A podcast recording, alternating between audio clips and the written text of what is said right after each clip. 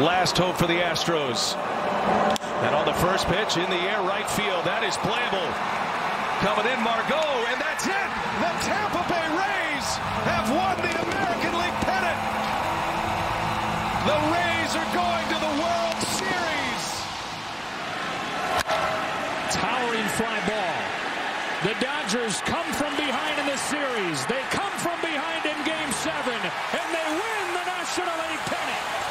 For the third time in four years, the Dodgers are going to the World Series. Así culminaron las dos series finales de la Liga Americana y Liga Nacional de esta temporada 2020. Una histórica porque por primera vez desde el 2004 no se definía el campeón de cada liga en un séptimo partido. Este año surge dos finalistas en un séptimo partido de forma emocionante y especial. Saludos tengan todos este que les habla Miguel Boz Ortiz. Les envía un abrazo a todos ustedes esperando que se encuentren bien y para desmenuzar lo que ha sucedido en estas series finales de las ligas y qué va a suceder en la serie final, pues conmigo como siempre, mi amigo y mi hermano Miguel Rivera. Miguel, ¿qué está pasando, brother? ¿Qué está pasando, Bozo? Feliz porque, ¿verdad? Porque estamos ya acabando una temporada exitosa de la MLB. Saludos a ti, saludos a esas personas que nos escuchan semana tras semana, Bozo. Y pues, como te dije, acabando una temporada exitosa. ¿Y por qué digo exitosa? Porque el béisbol ha sido de calidad. Y como siempre, poquitos errores han definido los partidos. Es, es bien interesante como, como vemos este béisbol, cómo evoluciona cuando llega octubre. Todo el tiempo vemos béisbol durante abril, a septiembre, pero cuando llega el mes de octubre vemos jugadores que salen a relucir que no sabíamos que existían, eh, vemos lanzadores jóvenes que se convierten en unos veteranos estando en la loma, eso es lo rico del playoff,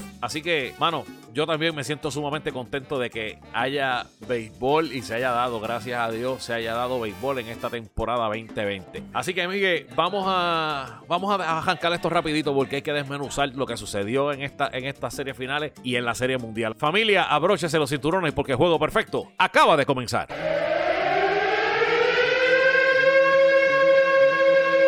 Pico el derecho, al plato, se fue el corredor y sale un rolling al campo corto, la bola pasa limpiamente de hit, el corredor llega hasta la tercera base, ahí bateo y corrido, ejecutado a la perfección, una obra maestra.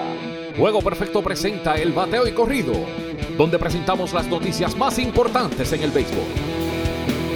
Bueno, saludos tengan todos y oficialmente arranca una edición más de Juego Perfecto con la sección Bateo y Corrido. Y Miguel, hay buenas noticias y es que ya van 50 días consecutivos en que ni un jugador de las grandes ligas da positivo a COVID-19. 50 días, Miguel. Son 50 días y parte de esos 50 días, la mitad ya ha sido, ¿verdad? Dentro de los playoffs, que sabemos que ellos estuvieron aislados la última semana de la temporada regular. Eso, mira, funciona. La burbuja funciona. Aquí la pregunta es cómo va a seguir trabajando todo esto en el futuro. Porque, Bozo, esto, esto no, no mejora. El- los gobiernos no avanzan a abril y la pelota se está acabando. Ya mismo empieza la NBA otra vez, otra temporada. Eh, está difícil, mano. Está difícil. Lo que resulta difícil de todo esto es que todavía no vemos una vacuna del COVID y que hemos visto aumentos en los casos de COVID-19 alrededor de toda la nación de los Estados Unidos. Hablando de eso, los equipos de la MLB necesitan saber cuáles serán las reglas que se pondrán en función para la temporada 2021. Esto lo reportaron durante el día de ayer en donde estaban pidiendo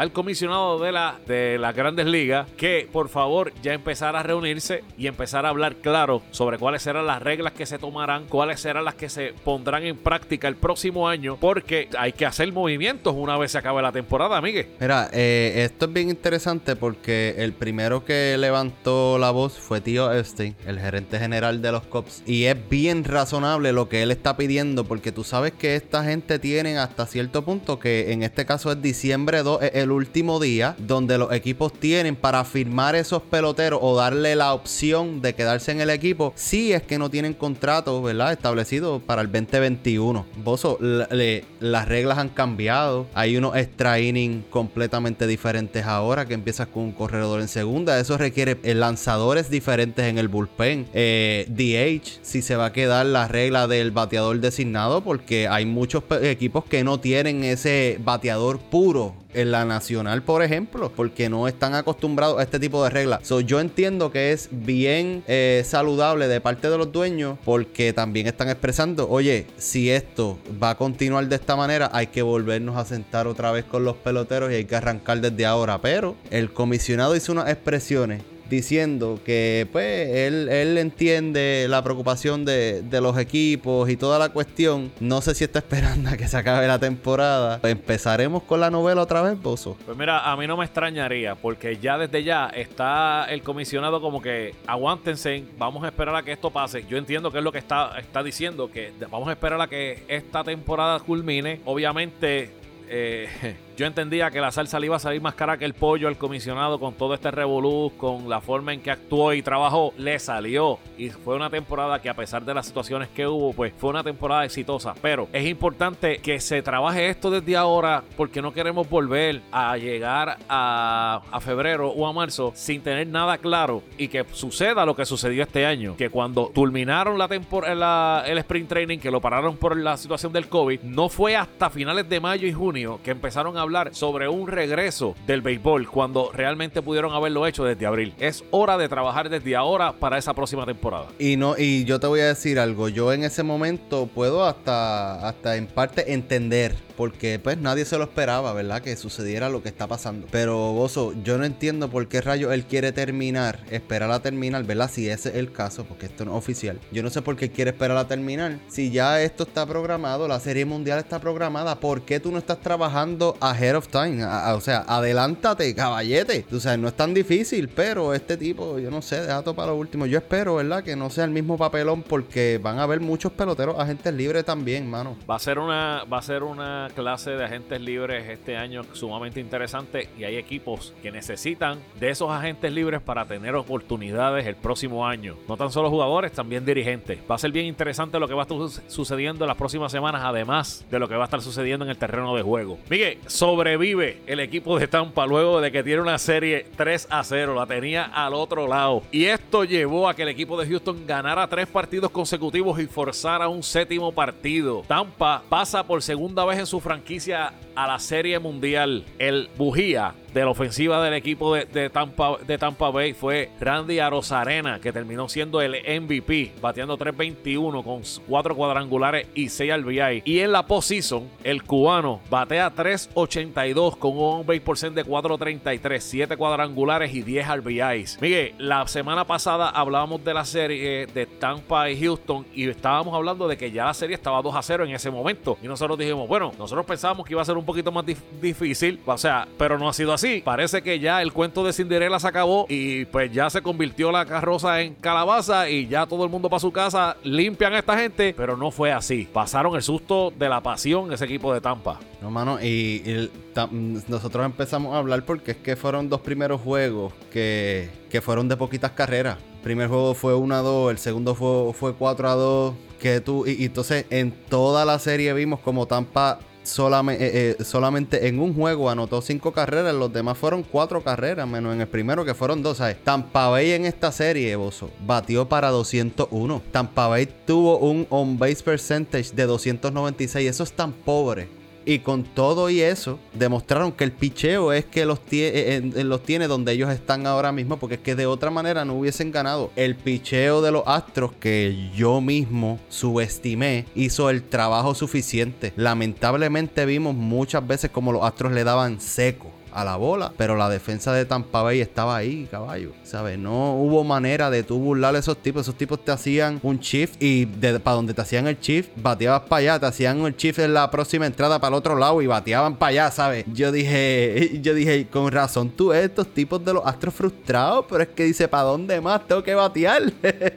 Definitivamente, Miguel, yo, yo estoy contigo. Subestimé, subestimé bastante al equipo, el picheo del equipo de Houston. Eh, aunque sabemos que el equipo de Tampa Bay no es un equipo ofensivo, no es un equipo que hace muchas cajeras, que, que, batea mucho, pero es un equipo que molesta y que siempre tiene gente en base. Con todo y eso, el picheo, Valdés, eh, McCullers Jr. no hizo un mal trabajo. Yo creo que, que hicieron un buen trabajo, más el bullpen. El bullpen del equipo de, los, de Houston hizo un gran trabajo y no tienen a Osuna y no tienen a Verlander, que era su ace. Y te pregunto yo, o sea, la realidad es que si Verlander estuviera ahí, ¿cuán distinto hubiera sido esta serie?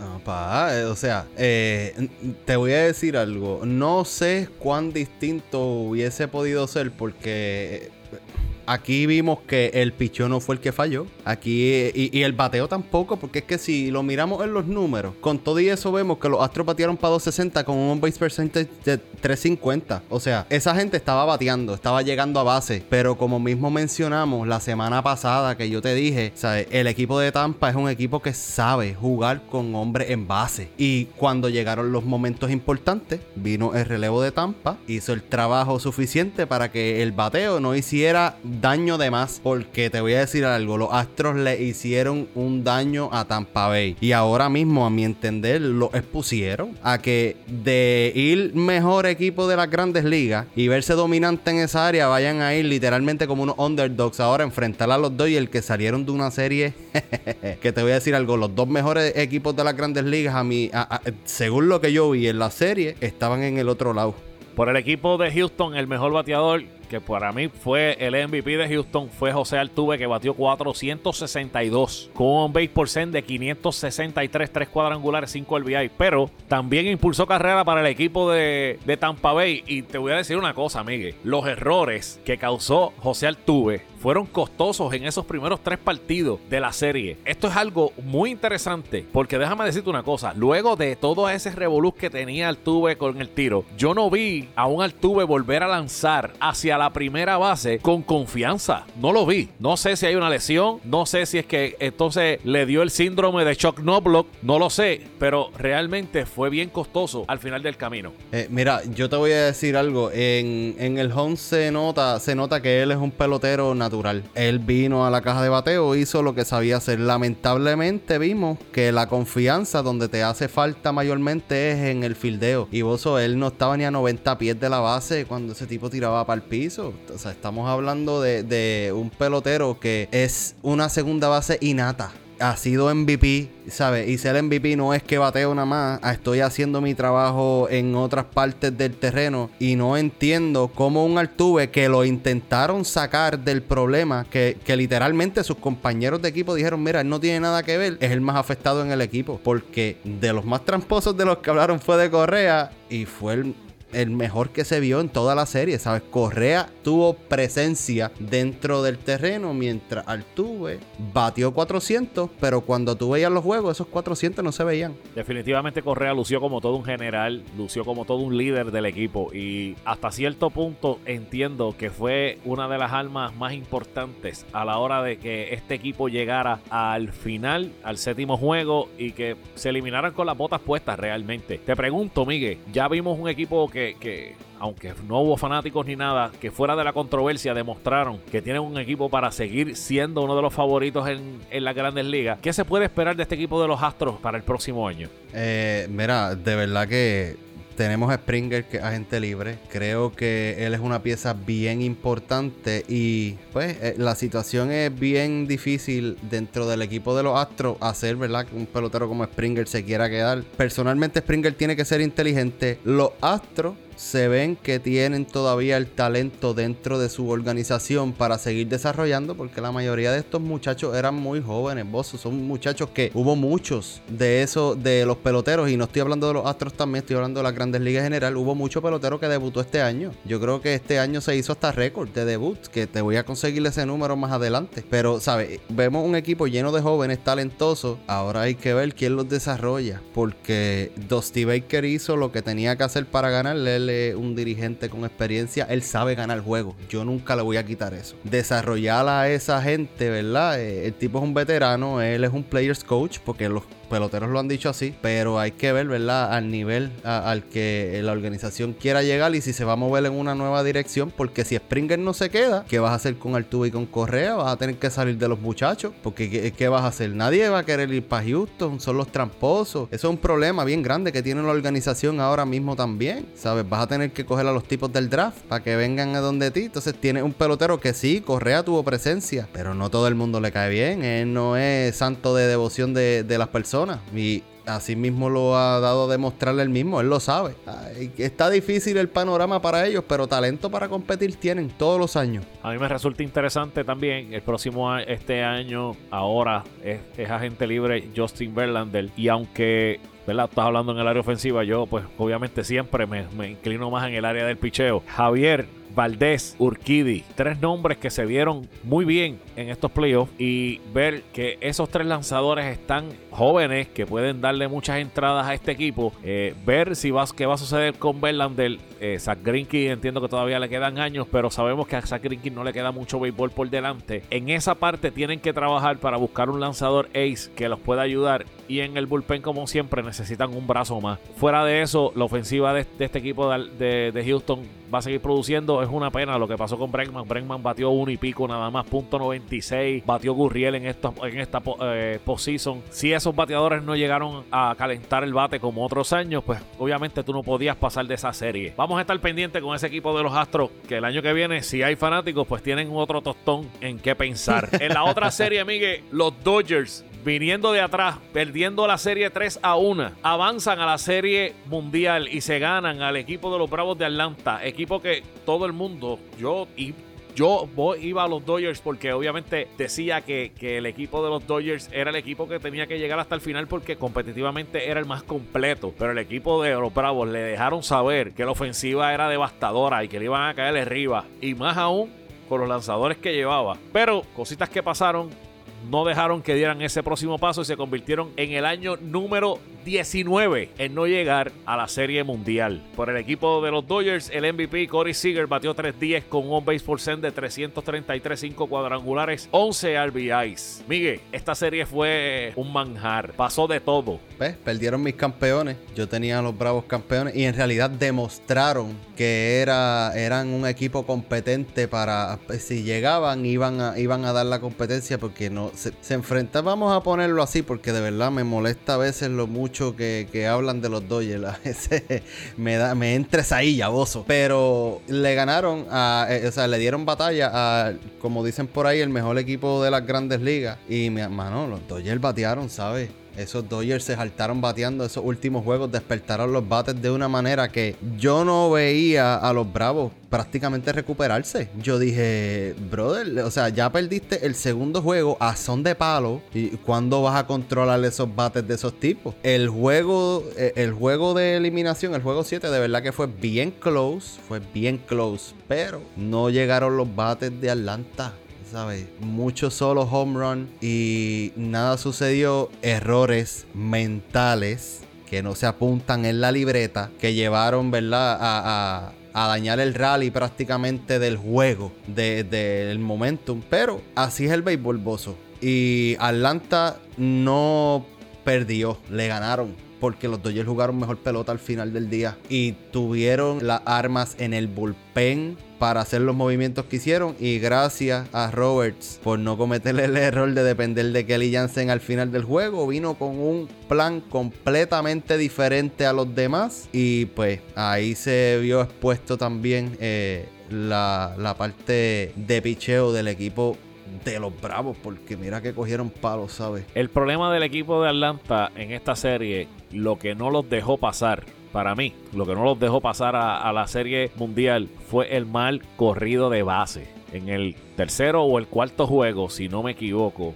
el corrido de Osuna en el supuesto corre porque te voy a decir una cosa, para mí Osuna ni en el field day de la, de la escuela cogió, porque en el field day de la escuela tú esperas el tiro pegado a una línea y cuando dan el tiro tú arrancas a coger ese muchacho salió corriendo antes de que, de que Mookie Betts cogiera la bola. Y eso, sin duda alguna, provocó un doble play completamente innecesario y mató un rally que luego de eso se, se, combinó para que produjeran carreras el equipo de los Dodgers. Otro factor, el juego de ayer también hubo un corrido de base con hombre en segunda y tercera y una rola al Ciore a las manos. Innecesariamente porque no tienes que correr para home. No hay por qué hacerlo. Lo hicieron, doble play, mataron un rally. El el final es historia. Hay algo que no se vio en las otras series y fue que el bullpen le dieran tan duro como le dieron en esta serie. Y habíamos hablado en, los episodios anteriores, Miguel, y habíamos hablado de que ellos se estaban enfrentando a ofensivas que lo más seguro no eran tan fuertes como la de los Dodgers. Y en esta serie se dejaron ver la debilidad que el equipo de Atlanta tiene en el bullpen. Mira, Darren O'Day, efectividad de 27-0-0. Will Smith,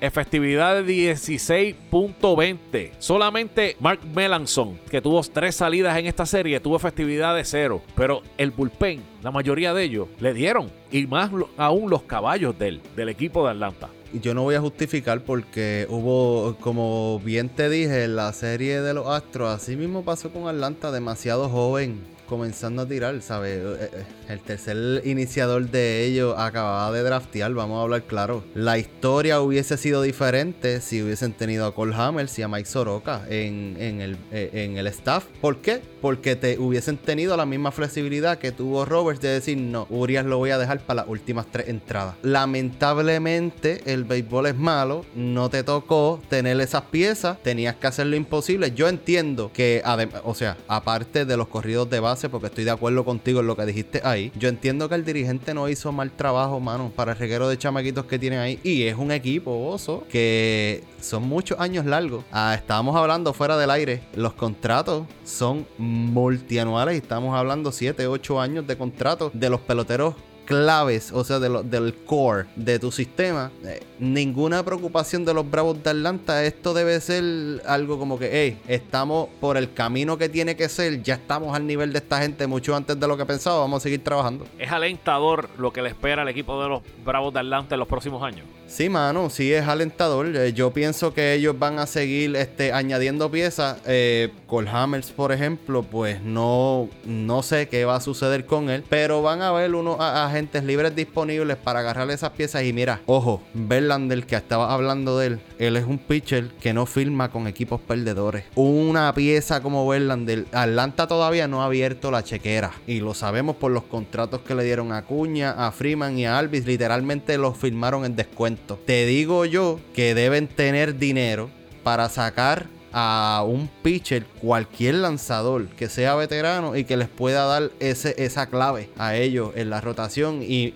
eh, mentorial a esos chamaquitos. Pero, muchachos, con esa ofensiva que tienen, joven, ay, muchachos, de verdad que muchos, muchos, muchos años por venir y esperemos, ¿verdad? Que no sean los Atlanta que se quedaban siempre a mitad de camino y no lograban nada. Este, muchos años de ganar tienen. Marcelo Zuna será agente libre al finalizar esta temporada yo entiendo que tienen que abrir chaquera y darle un par de años para que se quede en ese line-up tan loaded que está. Me está interesante la rotación que pueden tener para el próximo año. Cuatro ese quinto lanzador que estás hablando sería muy interesante meterlo entre medio de esos jovencitos. Pero mira, Soroka, Anderson, Fried y Wright son lanzadores que en esta serie, menos Soroka obviamente que está lesionado, pero en esta serie lanzaron como si fueran unos veteranos, sobre todo Anderson en el juego de ayer. Ayer lanzó un cambio de velocidad en 3 y 2 que yo dije, este tipo está bien ready. Porque era una situación de juego que un rookiecito estuviera con el corazón, ya ustedes saben dónde, y no estuviera listo para una situación como esta. Más sin embargo, tuvo la oportunidad de meterse en dos veces en problemas y salir de la, entrada lanzando, haciendo lanzamientos de, de, como si fuera todo un veterano. Definitivamente a mí me sorprendió mucho ese picheo. Lo he hablado con muchas personas, sobre todo con personas que son fanáticos de Atlanta y se los digo. Los próximos años de este equipo van a ser muy buenos, bien alentadores y un dolor de cabeza para los equipos de la Liga Nacional, sobre todo la del Este.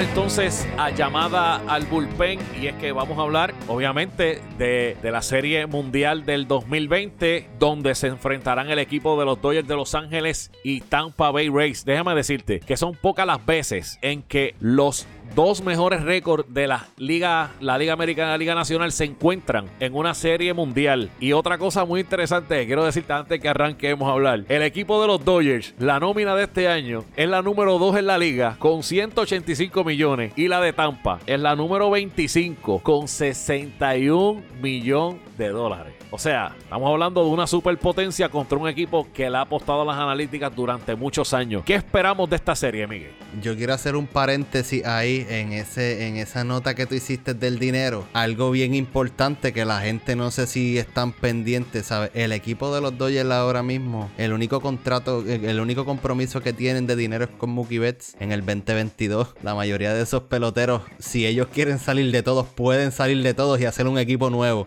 Vamos a empezar con eso, que eso es bien interesante también. El único pelotero seguro en ese equipo es Mookie Betts, más nadie. Eh, esta serie como bien tú mencionaste, eh, los Bravos no se habían enfrentado a una ofensiva como los Dodgers, pero el equipo de Tampa pasó por los Yankees de Nueva York y pasó por los Astros de Houston, que no se fueron los Astros de la serie regular. Vamos a empezar por ahí. Yo entiendo que esta serie se va a ir a 7 juegos. Esto no va a haber break. Esto no va a haber break. Pero pero de la única manera que yo veo a Tampa ganando es evitando cuadrangulares de los Dodgers. Porque el equipo de Tampa no se vio bien con los lanzadores de Houston. Y no estoy, no los estoy, o sea, no quiero sonar que los estoy menospreciando. No es eso. Pero es que el picheo de los Dodgers es mucho más talentoso. Y son muchos más en ese lado de los Dodgers que en el equipo de Houston. Creo que en el área de los lanzadores puede ser que Tampa tenga un poquito más de ventaja. Pero lamentablemente yo veo estos siete juegos y lo voy a decir así. Yo veo a los Dodgers ganando la serie mundial porque va para ese bateo. Tú le ganaste al equipo. Sí, pa, tú le ganaste al equipo eh, que yo tenía campeón. Eh, yo no puedo decir que los Bravos eran la mejor ofensiva y cuando pierden, darle el campeonato al equipo de la otra liga. No, mi hermano. Eh, tú le ganaste, a mi entender, al mejor equipo de las grandes ligas, que eran los Bravos de Atlanta. Y al hacer eso, si tú le ganas al mejor, te conviertes en el mejor en mis ojos. Así que. Me está bien interesante lo que tú acabas de decir. Me, me, está extremadamente interesante. Es muy cierto, es muy cierto. Realmente hay una diferencia grande entre las dos series que se enfrentaron los, los dos equipos. Yo considero que la serie más difícil que se vio en esta final de liga fue la del equipo de los Dodgers de Los Ángeles y los Bravos de Atlanta. No fue fácil para Tampa cuando tú tienes una serie 3 a 0 y tú pasas el Niágara en bicicleta, pierdes tres partidos y entras al séptimo partido. o sea, cuando tú llegas a un séptimo partido después que te ganan tres partidos corridos, dicen por ahí que el que empata no pierde. Y ya con eso tú lo tienes en la mente entre ceja y ceja y has visto la debilidad de que tu equipo que tu equipo ha tenido frente a un picheo que nadie lo daba. Nadie lo daba. Como que iba a ser uno elite. Todo el mundo pensaba que el equipo de Tampa Bay iba a pasar un. iba a tener un paso en el parque. Más sin embargo, no fue así. Va a ser una serie bien difícil. Pero hay unos puntos que tienen que tener en consideración el equipo, tanto el equipo de, Tampa Bay como el equipo de los Dodgers. El equipo de los Dodgers, para poder ganarse el equipo de Tampa Bay, primero tienen que buscar el scouting report que tiene que estar en algún lugar para lanzarle a Randy Arozarena. A ese tipo tienen que buscar la manera de darle out. Oye, es, imposible. hay manera de darle out porque lo poncharon 10 veces en esta serie.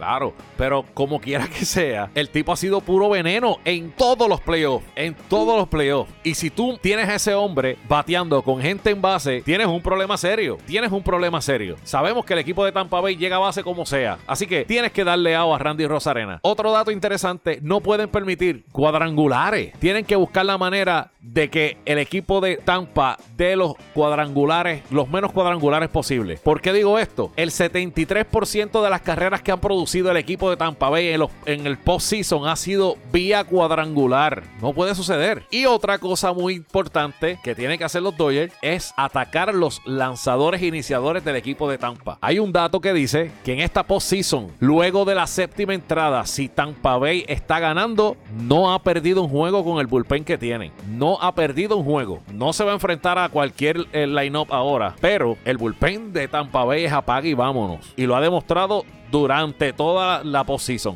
Yo entiendo que Tampa se enfrentó a los Yankees. Y al tú enfrentarte a los Yankees, es verdad, sí, los viste varias veces en la temporada. Pero para el pitcher es mucho más fácil ajustarse hacia bateadores que bateadores hacia el pitcher. So, yo entiendo que Tampa va a tener una ventaja bien grande por encima de los Dodgers en los primeros juegos. Aquí mi preocupación es la siguiente. Viste un equipo de los Astros como logró hacer el ajuste en el home, ¿me entiendes? Y eso es algo que los Dodgers también lo hicieron en contra de los Bravos a cierto punto. Ellos explotaron y no pudiste detenerlo. Y no fue después que les estabas dando out fáciles. A esos tipos se estaban metiendo en conteo y, estaba, y estaban metiéndose en 8, 9 lanzamientos por turno. Literalmente Anderson con 80 y pico de lanzamientos en la cuarta entrada. ¿Tú me entiendes? Que son lanzadores que sí, siempre estuvieron en esos problemas en la serie regular y eso lo habíamos hablado. Pero, ¿sabes? No te estabas enfrentando cascara de coco. Yo entiendo que al principio vamos a ver un dominio, ¿verdad? Del picheo de ambas partes. A mitad de serie, la cosa puede cambiar drásticamente y ahí es donde yo veo que los Dodgers pueden overpower este Tampa. Eso sí, si como tú dijiste, eh, porque sé que lo mencionaste cuando hablamos de las series anteriores, ese, ese dato de la séptima entrada, caballete, si tú llegaste a esa séptima entrada y de verdad no las has hecho carrera,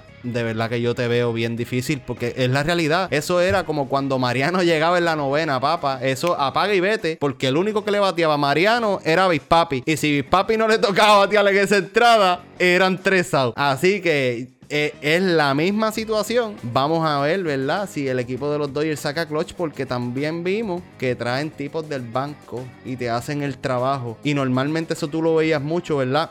Cuando tienes a los line-up con los lanzadores. Los Dodgers recurrieron a ese tipo de cosas y hemos visto que Tampa, cuando tiene que sacar un tipo de line-up y ponerte a otro también, como a principio de serie, eh, a principio de los playoffs dijimos, los dirigentes pueden ganar juego y aquí estos dos dirigentes, te voy a decir algo, Roberts me sorprendió mucho con los movimientos que hizo en este último juego con, el, con los lanzadores, pero el de Tampa no se queda atrás.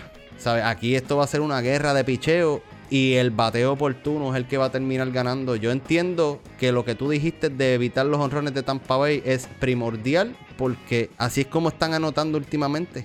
Y lamentablemente ellos tienen que hacer algo un poquito más dinámico para poder ganarle a los Dodgers. A mí, a mí el dirigente Cash ha sido una escuela durante esta, esta temporada y durante los playoffs. Ahora, Roberts, a mí lo único que no me gustó fue que le dijera al lanzador abridor del séptimo juego a la una de la tarde del día del día del juego que iba a ser el lanzador iniciador. Realmente ahí se le fue la guagua. Tú no puedes decirle a un lanzador que lleva dos años de servicio en grandes ligas que va a ser el lanzador del juego más importante de su carrera. O sea, o sea ¿en qué cabeza cabe? Fuera de eso, pues obviamente May tuvo una entrada difícil, solamente la anotaron una por obra y gracia del Espíritu Santo y de ahí en adelante utilizaron a su bullpen. Pero eso, yo entiendo lo que tú dices, Pozo, pero es que eh, cuando Kershaw tuvo que salirse de la, de la salida que tenía y tuvieron que traer a May a tirar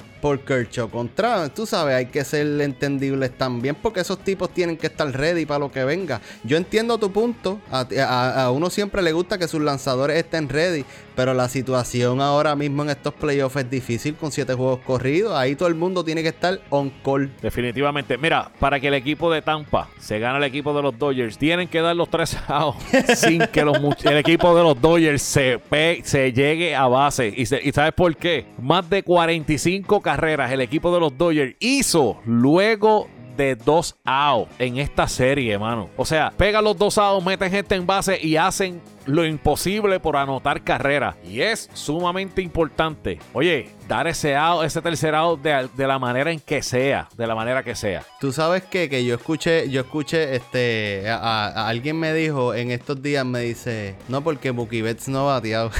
y yo me eché a reír. Y yo dije, mira, yo te voy a decir algo. Yo sigue probablemente fue el MVP porque dio los cuadrangulares y las carreras impulsadas. Pero defensivamente, quien te salvó juegos fue Mookie. Y, no, y adicional a eso, vamos a añadirle que tuvo 387 de on base percentage. No todo el tiempo tú tienes que dar hit, gente. Hay que mirar los, datos un poquito. El average está bien, eso te da unas cositas. Pero el béisbol ahora mismo se juega en las bases. Y estando en las bases es que eres peligroso. Y Mookie Betts no en llegar a la base. Esto va a estar interesante porque yo, yo entiendo que, que estamos viendo. Yo te lo dije a principio de temporada y, la gente me miró raro. Pero estamos viendo a un pelotero en los Dodgers que se asimila demasiado al impacto que tiene Mike Trout en un equipo caballo. De verdad que es increíble verlo jugar. Cuando hablamos del Power Ranking, yo dije que el Golden Ticket lo tenía el equipo de los Dodgers cuando firmó a Mookie Betts. Defensivamente se vio más que ofensivo en esta serie, pero defensivamente lo salvó de muchas carreras, de muchas carreras en, eso, en esos partidos. Y otra cosa que te voy a decir y te voy a dejar bien claro desde ahora. El equipo de los Dodgers tiene de primer bate a un bateador que se ha enfrentado más de 20 veces a los lanzadores iniciadores del equipo de Tampa Bay. Y a todos ellos le ha dado en la madre. O sea, estamos hablando de que lo más seguro no ha visto los lanzadores. El line-up completo no ha visto esos lanzadores en su vida. Porque obviamente Tampa ha llegado solamente dos veces a la Serie Mundial. Pero Mookie Betts viene de jugar con ellos temporadas largas. Y este año, pues obviamente sabe a qué se va a tener en una Serie Mundial. En el, en el mo- el momento me- mejor indicado, tu primer bate, tu caballo, se va a enfrentar a tipos que son conocidos a diferencia de, los, de los demás jugadores que no han visto a esos lanzadores. Ese factor de Mookie Betts es bien determinante en esta serie. Y se ha visto que es líder dentro del dogado, ¿sabes? Claro y que eso sí. es algo que es bien importante a la hora de enfrentar a esos pitchers porque dicen, mira, este lo ha visto, este habla con este y él es líder. O sea, ese tipo ya tiene que estar hablando de eso dentro del clubhouse. Eh, mira, a este podemos hacerle esto, a este podemos hacer el approach porque no está hablando alguien que no les batea. Vamos a ver porque la serie pienso que va a ser igual de buena que la que vimos con Tampa y los Yankees y los Dodgers y Atlanta que va a haber ofensiva, pero vamos a ver un, un layout de picheo increíble. Ya por lo menos el matchup de martes eh, será Glasnow versus Clayton Kershaw. Y para el segundo partido, Snell será el lanzador para el equipo Tampa Bay. Los Dodgers todavía no han anunciado los lanzadores. Entiendo que de ahí en adelante ellos establecerán una estrategia. Acuérdense que en esta serie sí va a haber día de descanso. Se jugará juego 1 y 2, día de descanso. Juego 3, 4 y 5, día de descanso y 6 y 7. Esto también le dará un respiro a los lanzadores porque obviamente los dos equipos vienen de, de tener unas series bien, bien difíciles. Miguel, ¿cómo tienes esta serie? Eh, como te dije, tengo a los Dodgers en 7 juegos porque creo que la ofensiva va a estar por encima del picheo. Eso sí, las carreras tienen que llegar temprano en el juego. Si no llegan temprano, olvídate de eso que Tampa se lo puede echar en el bolsillo. Yo creo que el año que ha tenido el equipo de Tampa ha sido un año increíble. Yo tengo que felicitar a este equipo y escuché de Brian Cashman decir en una conferencia de prensa en estos días, la gente está sorprendida con el equipo de Tampa Bay porque este año están metidos hasta donde han llegado, pero la realidad del caso es que este equipo se ha, se ha visto que durante los años anteriores han estado preparándose para este momento y de ahora en adelante será un equipo con el que hay que contar en el este. Yo pienso igual, le toca bailar con la más fea en estos momentos y de dudo mucho que se puedan ganar al equipo de los Dodgers como han venido jugando en esta serie. Es importante lo que tú dijiste. Tienen que anotar las primeras seis entradas porque si están perdiendo después de la séptima, eh, Fairbank, Castillo, Alvarado, se acabó el evento. No hay break. Sí, y no, y es un e- y el equipo de Tampa es un equipo que sabe ganar 1 a 0, 2 a 1. Es, es difícil, es bien difícil predecir esto. Yo no te voy a decir algo, no, yo escogí a los Dodgers, pero no es que no me voy a alegrar si pierden. si pierden No, yo me voy a alegrar y mucho. Lo, lo sabemos. Pero eh, son los favoritos de esta serie sin duda sin duda alguna, mano. Bueno, Bozo, se acabó esto, papá. Eh, las personas, eh, dale compartir a esos posts de nosotros y gracias otra vez por otra, otra semana más de apoyo a este podcast Juego Perfecto. Recuerda que estamos en Instagram, Juego Perfecto underscore, en Facebook, Juego Perfecto PR y nuestro website donde puedes encontrar todos los episodios, juegoperfectopr.com. Eso es así familia, muchas gracias a todos ustedes. Hasta el próximo martes, donde hablaremos también de lo que ya está sucediendo con esta serie mundial que esperamos que sea una muy entretenida e interesante. Así que familia, se acabó el juego. Hasta una próxima ocasión de este podcast. Juego Perfecto.